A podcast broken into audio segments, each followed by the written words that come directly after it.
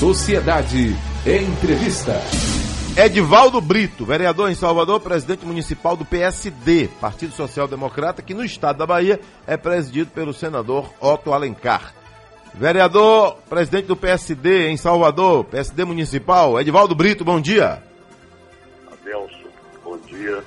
E por seu intermédio, cumprimento a todos os rádio ouvintes desta emissora tradicional. Essa é uma das emissoras do meu tempo, ou seja, contemporânea da minha é, vida de jovem, até de criança, por que não? Né? Então eu tenho muito prazer em falar para a Bahia pelas ondas dessa emissora.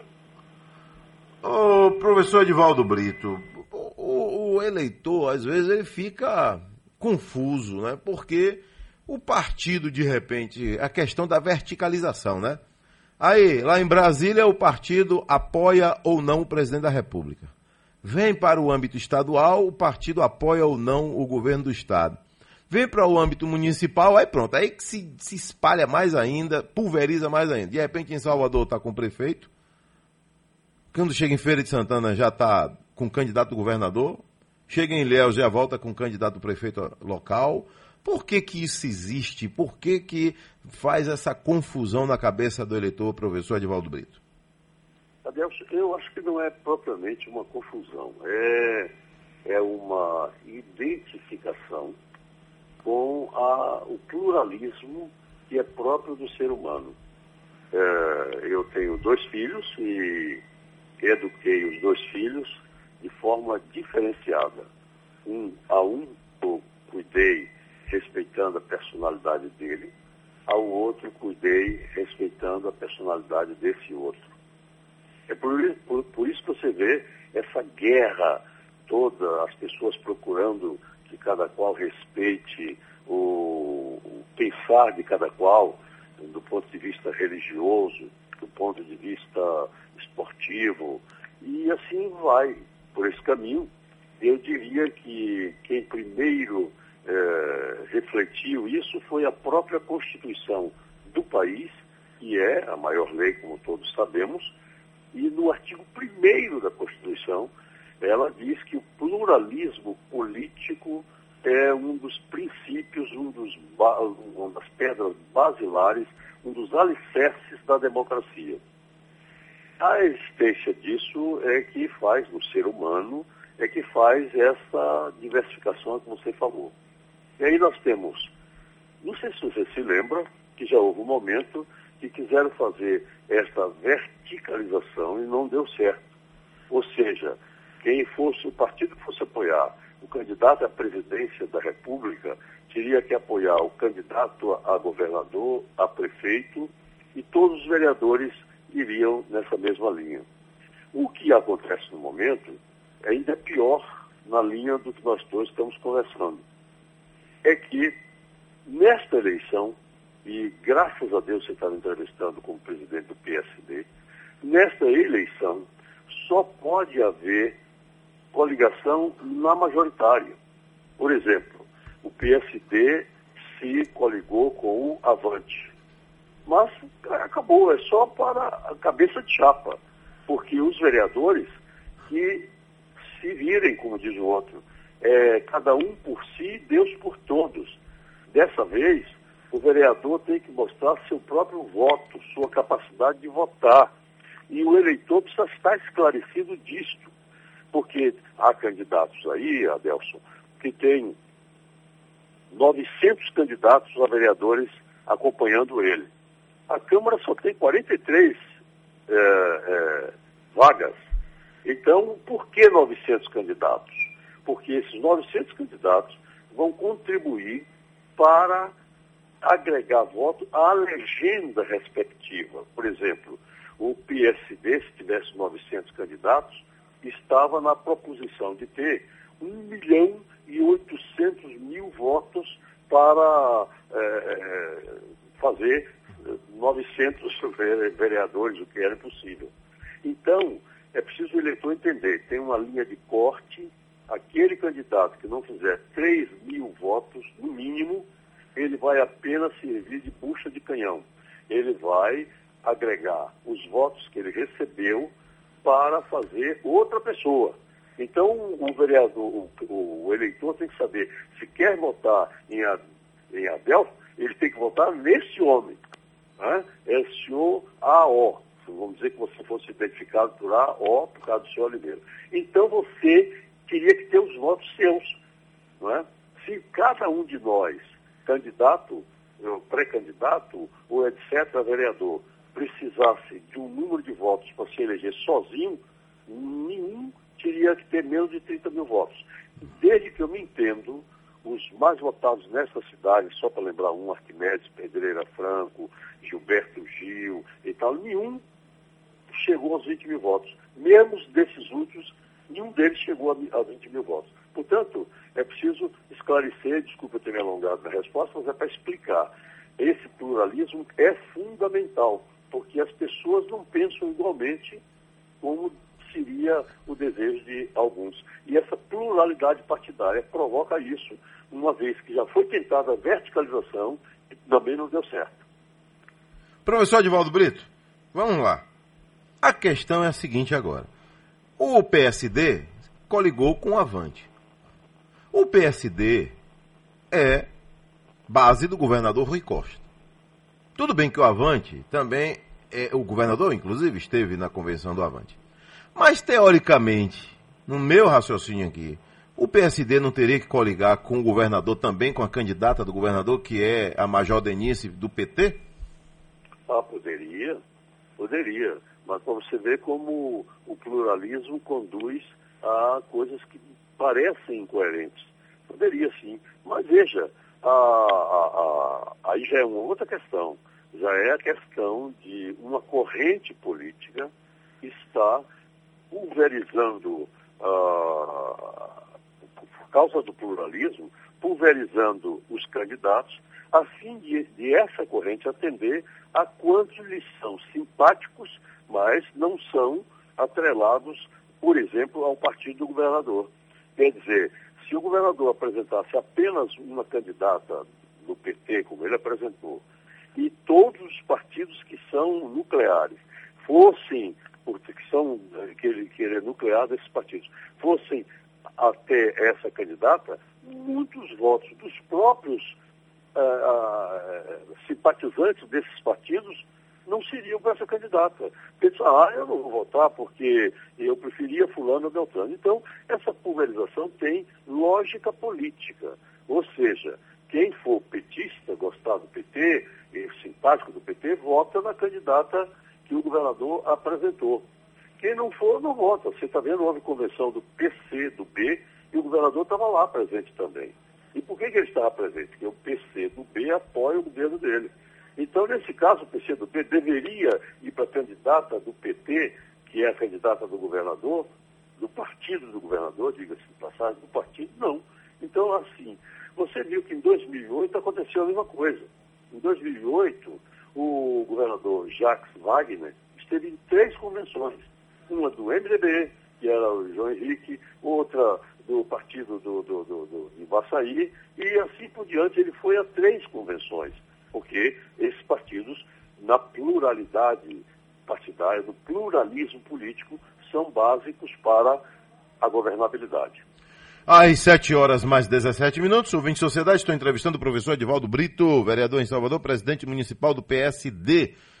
Ô, vereador, esse ano vai ser um. Todos dizem que vai ser um ano muito difícil, né? Tem pandemia, é, a eleição precisou ser aí prorrogada, ao invés de 3 de, ou 4 ou 5 de outubro, seria agora já, né? menos de um mês, vai ser em novembro. Né? Vai ser uma eleição mais acirrada, mais difícil, favorável a quem já está com mandato. Qual a avaliação que o senhor faz? Eu devo te dizer que, que de verdade, ela é uma eleição dificílima, como você pontuou. Primeiro, vamos bem rapidinho dizer o seguinte: é que os partidos não podiam, como não podem, coligar para é, eleger é, a proporcional, vereadores. Então, é cada um por si. E isso o que é que se busca?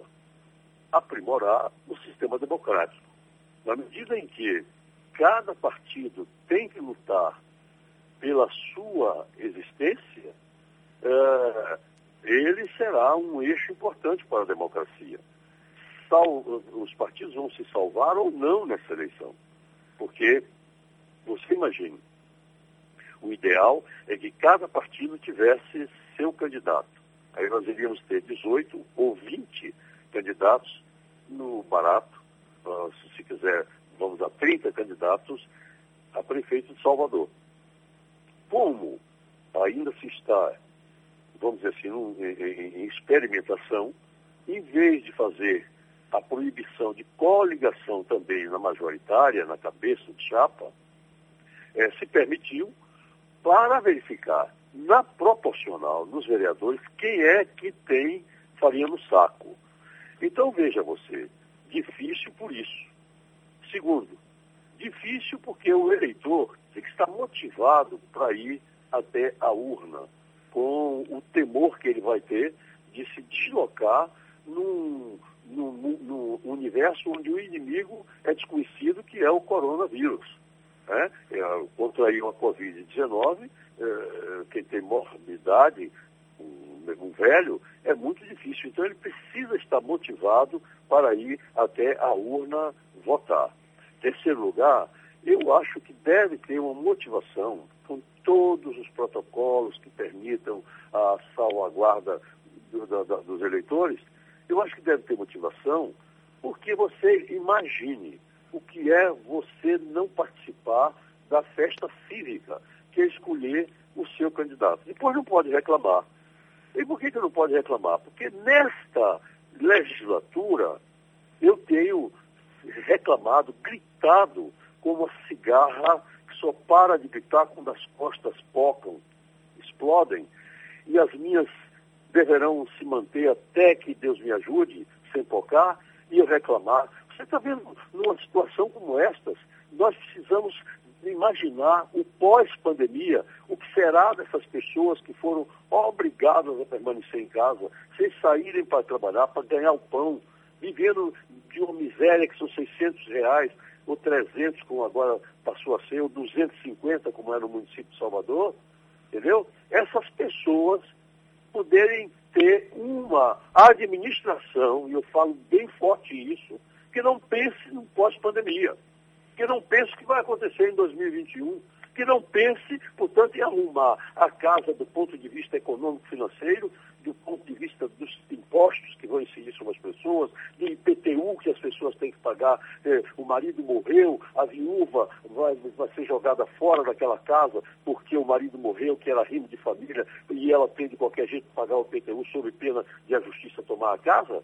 Então, são essas coisas que se deve pensar. E na hora de pensar no voto, deve pensar nisso. Eu vou votar sim, porque eu quero escolher o meu candidato, seja lá ele quem for, se identifica comigo, com os meus propósitos, com a minha ideologia, e eu preciso que ele sente numa das 43 cadeiras da Câmara de Vereadores da terceira cidade do país, que é Salvador, e que não pode um, uma pessoa qualquer sentar. Então é isso que a gente precisa motivar o eleitor para mostrar a ele que vai ser difícil, mas que é uma festa da democracia. Vereador Edivaldo Brito, a questão é a seguinte, né? É, existe o que o senhor falou aí, a chamada linha de corte, né? Que o vereador, o candidato, no caso aí, ele tem que lutar para ter o máximo de voto que ele puder. Mas também, cada eleição surge uma surpresa, surge um fenômeno, mas não é fenômeno de estourar de votos, né? Eu era criança quando Eliana Kertz teve 92 mil votos, não foi isso?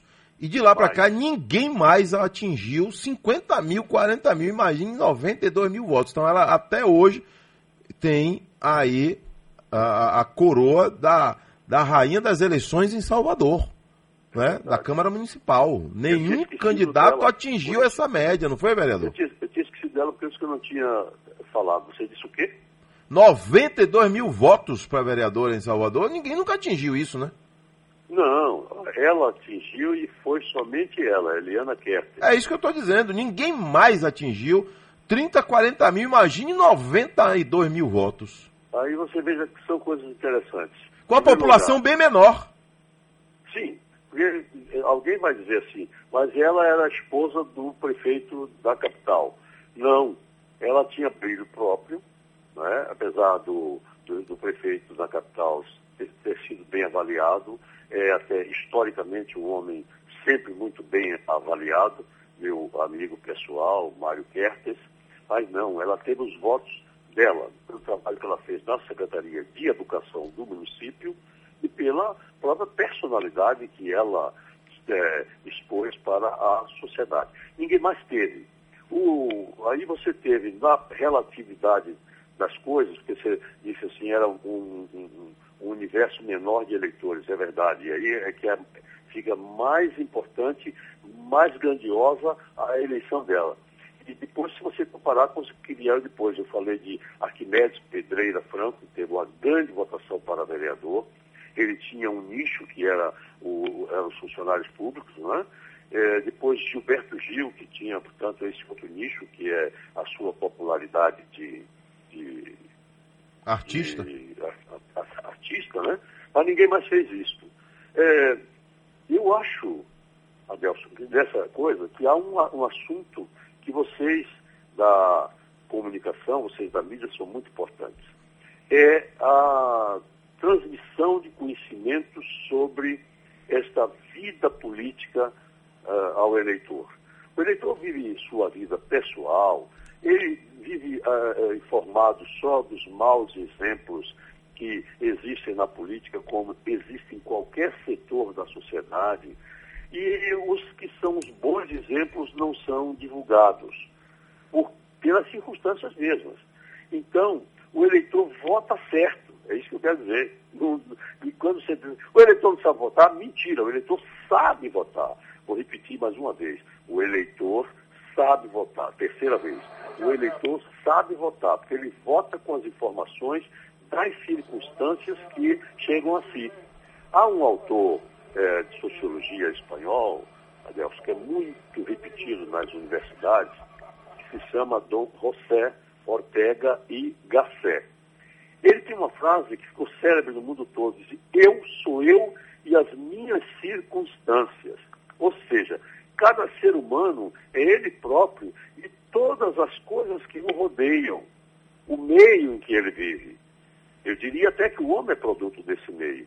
Então ele vota certo porque ele tem as informações que esse meio lhe fornece. Nós precisamos dizer o que é que a política faz. É, agora, nós somos 43 vereadores, era hora do eleitor saber o que cada vereador dos 43 fez. Projeto de indicação, é, todos nós fazemos. Projeto disso, todos nós fazemos. Quer saber uma luta reída em favor da sociedade como um todo e não em favor de um pequeno grupo que precisa de um asfalto, asfaltamento de 100 metros na sua porta da casa, asfaltamento que às vezes em vez de ser é, benéfico é prejudicial, porque é feito sem o, o, o, a, a, a infraestrutura de drenagem, e aí quando a chuva vem é um inferno, é, mistura com lixo. Isso é que o eleitor precisa saber, quem está fazendo isso por ele. Não é? Está fazendo isso pela cidade como um todo, porque a moça que trabalha na casa de cada um de nós, ela não mora no, no, no, domicílio de cada um de nós. Ela nem mora vizinha à casa de cada um de nós. Ela mora longe.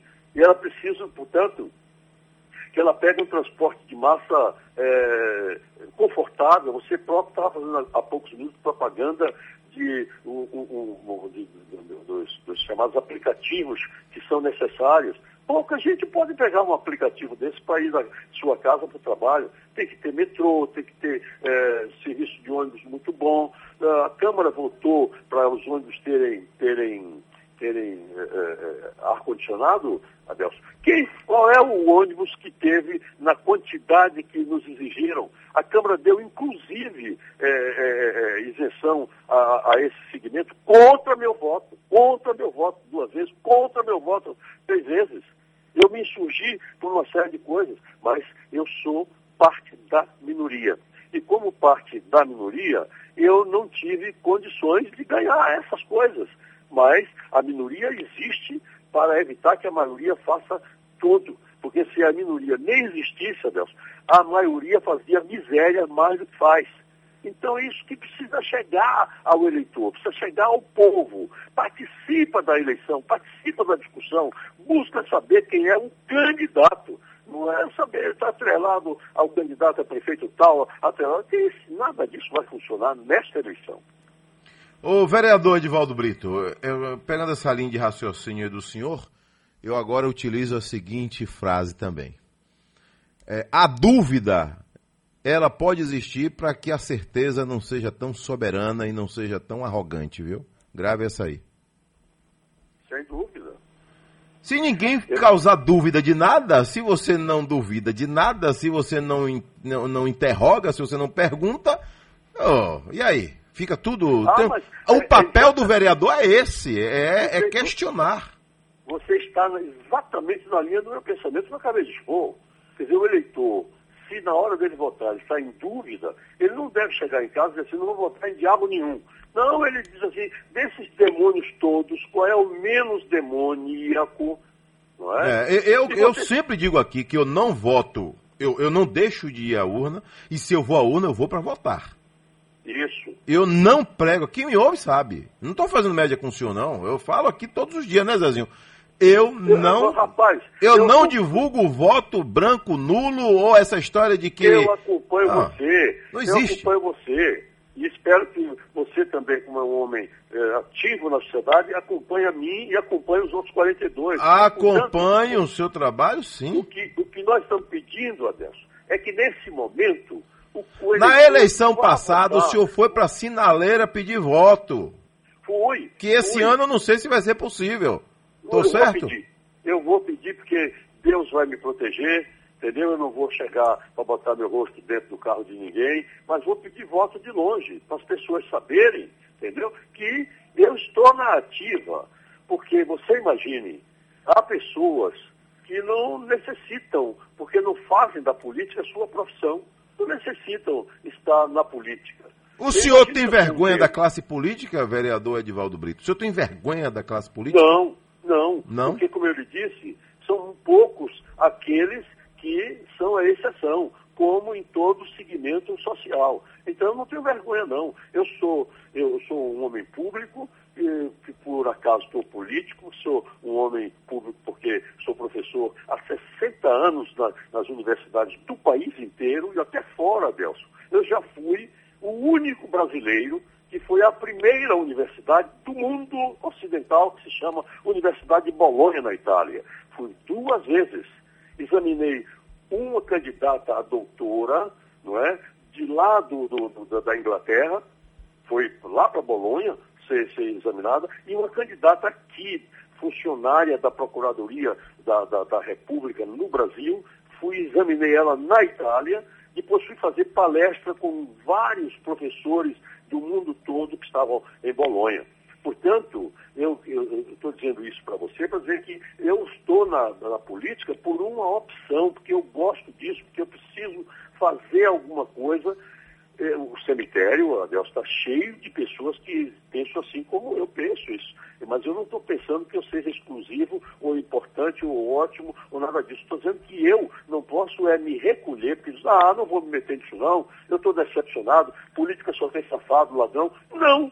Política não tem só safado e ladrão, tem gente muito boa na sua esmagadora maioria. Não tenho não vergonha de ser chamado de político, não. E o senhor é, poderia, acredito eu, sobreviver tranquilamente sem estar é, recebendo o salário de vereador, não é? Pois é, por isso mesmo, eu estou dizendo que eu não vivo disso. Agora, o que, que eu fiz? Eu sou hoje o homem que conseguiu que todas as creches, as creches, imagine, que são creches comunitárias, onde o operário bota seu filho, que essas creches não paguem um centavo de imposto, que essas creches recebam o fundo do, de, de, de, de, educação, que é o Fundeb, viu? Eu não ando na rua largueando isso, mas elas têm esse apoio desse vereador há 12 anos que eu me envolvi neste agrupamento, sem ser vereador, e esse agrupamento recebe de mim ah, do meu mandato, não é benesse nem favor, não, do meu mandato, toda a, a, a coisa que ele precisa de um vereador de mandato. Por quê? Eu não dou é, emprego a ninguém, eu não dou dinheiro a ninguém, eu não dou uh, cesta básica a ninguém. O que eu dou é, é, é, instrumento para exercer a cidadania. Ou seja, o trabalhador precisa ir para o seu trabalho, deixar seu filho numa creche. Então, o que é que o poder público tem de dever para dar a creche? Trans, entregar o fundo de educação que todos os brasileiros pagam. O que é que mais? não cobrar imposto porque é uma atividade social. E é o que eu fiz, entendeu? A, a, os hospitais filantrópicos, todos esses que você está vendo aí, entendeu? Nós fizemos uma frente parlamentar na Câmara para isto. E eu, eu consegui que todos os outros vereadores é, naquele tempo só um não, não, não, assinou, porque disse que não ia assinar e tal, porque ideologicamente não tinha nada a ver comigo, então não assinou, mas 42 vereadores fizeram a frente parlamentar em favor das Santas Casas de Misericórdia e hospitais filantrópicos. É para isso que eu acho que é meu dever ir lá. É, é por causa do, do, do, do subsídio vereador? Nem, nem, nem é por isso não porque é por isso eu ficava na minha casa, como me disse meu neto ontem de noite. Meu avô, o senhor se lembra que o senhor tem um livro chamado é, Contrato com Pessoa a Declarar, que nenhum jurista escreveu sobre isso no Brasil. O senhor precisa escrever esse livro. Meu neto, ontem, que tem 21 anos de idade, 20 anos de idade, e que, é, e que é estudante de direito. Então, eu olhava isso ontem de noite, portanto, você está me entrevistando agora de manhã. Eu viraria e dizia assim, olha, eu vou seguir meu neto, não sou pré-candidato a vereador. Não, eu sou pré-candidato a vereador, porque tenho responsabilidade. Olha, eu, Adelson, sou do tempo que vereador, é, a palavra vem do verbo verear.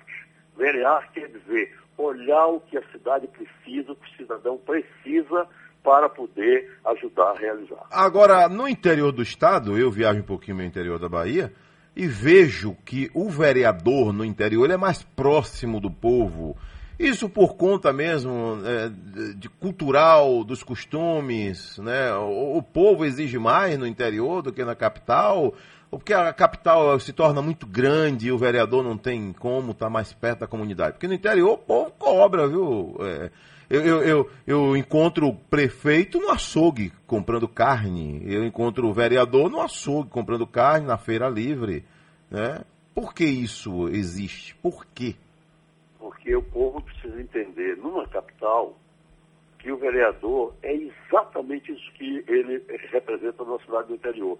Ele é tudo para o habitante, porque ele está muito próximo e pode atender aos, às reivindicações sociais. É o cargo político mais perto do, do povo, é o Não vereador. o vereador no interior, ele é vizinho do eleitor, compadre do eleitor, amigo do eleitor, inimigo do eleitor, enfim, ele é, ele convive naquela cidade. E você veja, a, a cidade todo mundo se conhece por família. Meu pai era pedreiro e todo mundo conhecia ele por João de Pomba. É, quem é Pomba? A mãe dele, minha avó. Minha mãe era lavadeira de roupas, todo mundo conhecia como Edith é, Gomadeira, portanto, a mulher que engomava roupa. Eu era filho, meu filho, esse daí é filho de João de Pomba com Edith Gomadeira. Então, todo mundo sabia assim. E o centro ia ser vereador, votava naquele sujeito pelas virtudes que ele tem, pelos defeitos que ele tem, quantas namoradas ele tem, ou se não tem namorada. Era assim que se, é, que se faz no interior. Aqui, pela urbanização muito complexa, você não sabe onde mora o vereador. E você não sabe o que faz nem o vereador. Se você perguntar a alguém que, quem são os 43 vereadores a Câmara Municipal de Salvador, eu duvido que alguém diga que sete deles e você pergunte quem são os jogadores do Esporte Clube Bahia, uh, os 11 que estão na ativa e os mais os 11 que estão na reserva são todos recitados do menino de 7 anos ao idoso de, uh, de 100 anos de idade, digamos assim. Então, a proximidade entre o eleitor e o eleito é total no interior. Mas à medida em que vamos eh, aumentando eh, a população, eh, vai esgarçando essa proximidade. O Sociedade Urgente, que é um programa, portanto, desse quilate, é um prestador de serviço da maior qualidade, chamando o sujeito a dizer assim, comece a ver quem são os 43 vereadores da última legislatura. É, que é que eles fizeram? Você me perguntou, não é, antes de, de tudo, não sei se você se recordou a pergunta que você me fez, disse, olha, o, o, o, estamos indo para a reeleição? Estamos. O que é que é, motivou ir para a reeleição? Eu estou dizendo que o, o, eleitor precisa ir lá buscar saber se merece realmente a reeleição de qualquer de nós. Entendeu? Então isso é necessário fazer agora. Mas eu disse também que vocês, do, dos meios de comunicação, são muito importantes, porque vocês podem divulgar sem, sem empenar o jogo para A ou para B, divulgar. O vereador fulano de tal, o vereador Beltrano, o vereador Ciclano, é para a pessoa saber. Então, se é impossível me aproximar do meu vereador na capital, diversamente numa pequena cidade eu me aproximo, só os meios de comunicação são capazes de fazer esse trabalho social de muita importância. Vereador, é, vira e mexe aí, toda eleição a gente percebe que tem um fenômeno, mas como eu citei antes, não é aquele fenômeno de ter 20 mil votos. É um fenômeno que com pouco voto consegue entrar. Né? Com 3 mil votos, que tem também a linha de corte o mínimo, né? Não pode. Isso. O sujeito não vai entrar com 2.500 votos. Ainda que Isso. morra todo mundo, ele não vai entrar porque é, ele não é, não está sendo agraciado, digamos assim, pela, pelas leis eleitorais. Então ele tem que ter um mínimo, 3 mil votos, digamos, né, em Salvador. É. Ele tem que ter um mínimo 3 mil para de repente ele virar um fenômeno que entrou com 3 mil e um votos. Né? É. Por que, que isso acontece também é, na, nas eleições? Acontece porque é a eleição mais difícil é a de vereador. Porque oh, cada pessoa tem um compadre, um amigo, uma família de 10 é, tem que dividir os votos, porque o, o, o pai ou a mãe, dentro da, da independência de, de, de, pensamento, tem um amigo, um companheiro e tal. Então aí você tem já dois votos e dez, um para cada um, não são os dez votos para aquela mesma pessoa. Então essa questão é muito séria. E a pluralidade de candidatos, como eu lhe disse, só um, uma chapa tem 900 candidatos. Se ela tem 900 candidatos, ela pegou todo mundo possível e imaginável num segmento, numa rua de Salvador, num bairro de Salvador, que possa agregar é, X votos para a legenda. Enquanto se fala em reforma política, eu acho que a reforma política ela tem reforma política propriamente dita e reforma eleitoral. A reforma política é a, formulação dos partidos, é, quem é que pode ser candidato dentro do partido, quem pode presidir um partido como eu presido aqui em Salvador, o PSD. E a reforma eleitoral é saber como é que quem quer que seja chega até o, o, o eleitor e como é que esse eleitor eh, entendendo quem chegou até ele, vota e, portanto, constitui os órgãos que são responsáveis pela direção da sociedade.